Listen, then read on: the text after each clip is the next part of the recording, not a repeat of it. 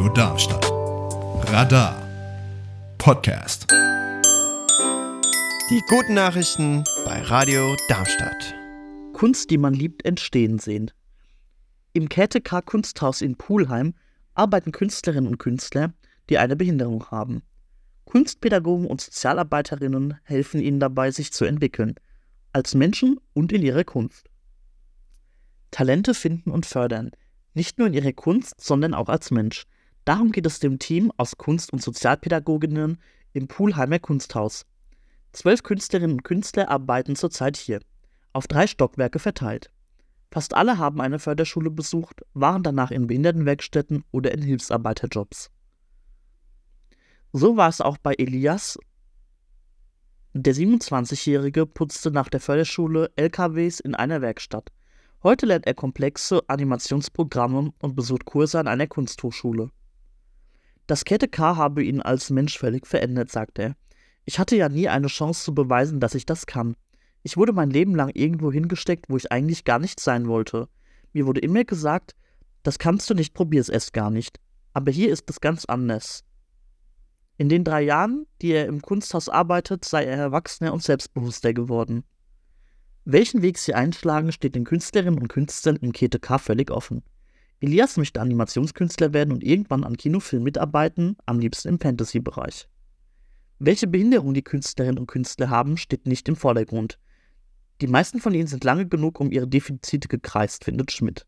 Jetzt stehen ihre Potenziale im Vordergrund. Mit Sturheit zum Erfolg. Jeden Montag nach dem Mittagessen läuft Insasse Antonio zur Gefängniszentrale und holt sein Aufgebot für die Therapiesitzung. Der 40-Jährige sitzt eine Gefängnisstrafe im offenen Strafvollzug Sachse-Ried ab. Hier sind Täter unterschiedlichster Delikte untergebracht, nur keine fluchtgefährdeten oder gemeingefährlichen. Einige der Männer sitzen hier zehn Tage, andere zehn Jahre ab. Praktisch seit Beginn seiner Strafe macht Antonio eine angebotene tiergestützte Therapie, die mit einem Esel stattfindet. Es ist ein gewollter Ausbruch aus dem Alltag im Strafvollzug. Begleitet wird die Therapie von Edina Heer. Die Therapeutin weiß, dass der Start für viele Insassen nicht ganz einfach ist. Viele Insassen sind skeptisch. Sie wissen nicht, was sie erwartet und der Esel hat einfach einen schlechten Ruf in unserer Gesellschaft. Sie gelten als dumm, stur und unnachgiebig. Zu Unrecht. Esel sind zwar eigenwillige Tiere, doch genau deshalb eignen sie sich so gut als Therapietiere, erklärt Therapeutin Heer. In einer Eselherde gibt es keine Alpha-Tiere. Sie besitzen eine sehr lockere Herdenhierarchie. So kann nur mit dem Esel arbeiten, wer eine vertrauensvolle Beziehung zum Tier aufbauen kann. Wer es mit Druck versucht, stößt auf Widerwillen. Dann macht der Esel keinen Wank mehr. In der Therapie geht es darum, gemeinsam Hindernisse zu überwinden. So üben sich die Insassen in Geduld oder setzen sich mit negativen körperlichen und geistigen Reaktionen auseinander und lernen ihre Gefühle zu regulieren.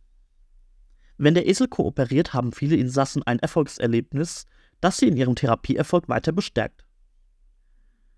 Auch Antonio war nach Therapiestart schnell von Eseldame Ella überzeugt. Er profitiere von der Therapie und merkte schnell, dass er sich in Geduld üben muss. Dass die anderen Insassen ihn auslachen, kümmert ihn wenig. Drohne bringt Brot und Eier. Pilotprojekt in Wusterhausen, Dosse. Einkaufen ist im ländlichen Raum häufig mit langen Wegen verbunden. Vor allem für ältere Menschen kann das zur Hürde werden.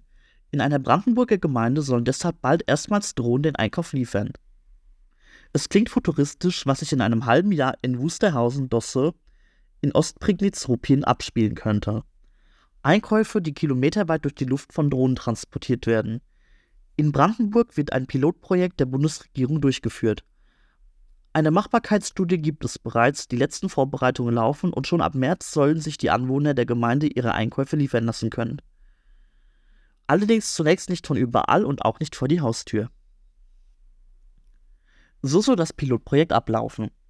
An den Markttagen in Wusterhausen, Dienstag und Freitag, können die Bewohner auf einer Bestellplattform einkaufen. Hier gibt es digital das Sortiment der Markthändler. In Wusterhausen am Marktplatz sitzt dann der sogenannte Dispatcher, eine Person, die die Bestellung erhält und anschließend mit der Einkaufsliste über den Markt geht, um den gewünschten Warenkorb zusammenzustellen. Anschließend bringt sie die Produkte zum naheliegenden Drohnenstartplatz, lädt sie in die Transportbox und schickt die Bestellung auf den Weg. Die können bis zu 5 Kilogramm tragen. Ihre Reichweite beträgt zwischen 30 und 50 Kilometern. Für das Projekt rechnet Biele mit 6 bis 8 Flügen pro Markttag, macht rund 650 Testflüge in der einjährigen Versuchsphase.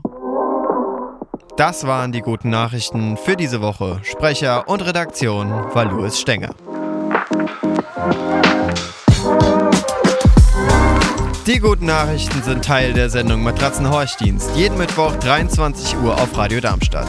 Mehr Informationen zum Sender finden Sie unter radiodarmstadt.de. Die guten Nachrichten sind eine Produktion von Radar e.V. Neue Folgen gibt es jeden Donnerstag überall, wo es Podcasts gibt.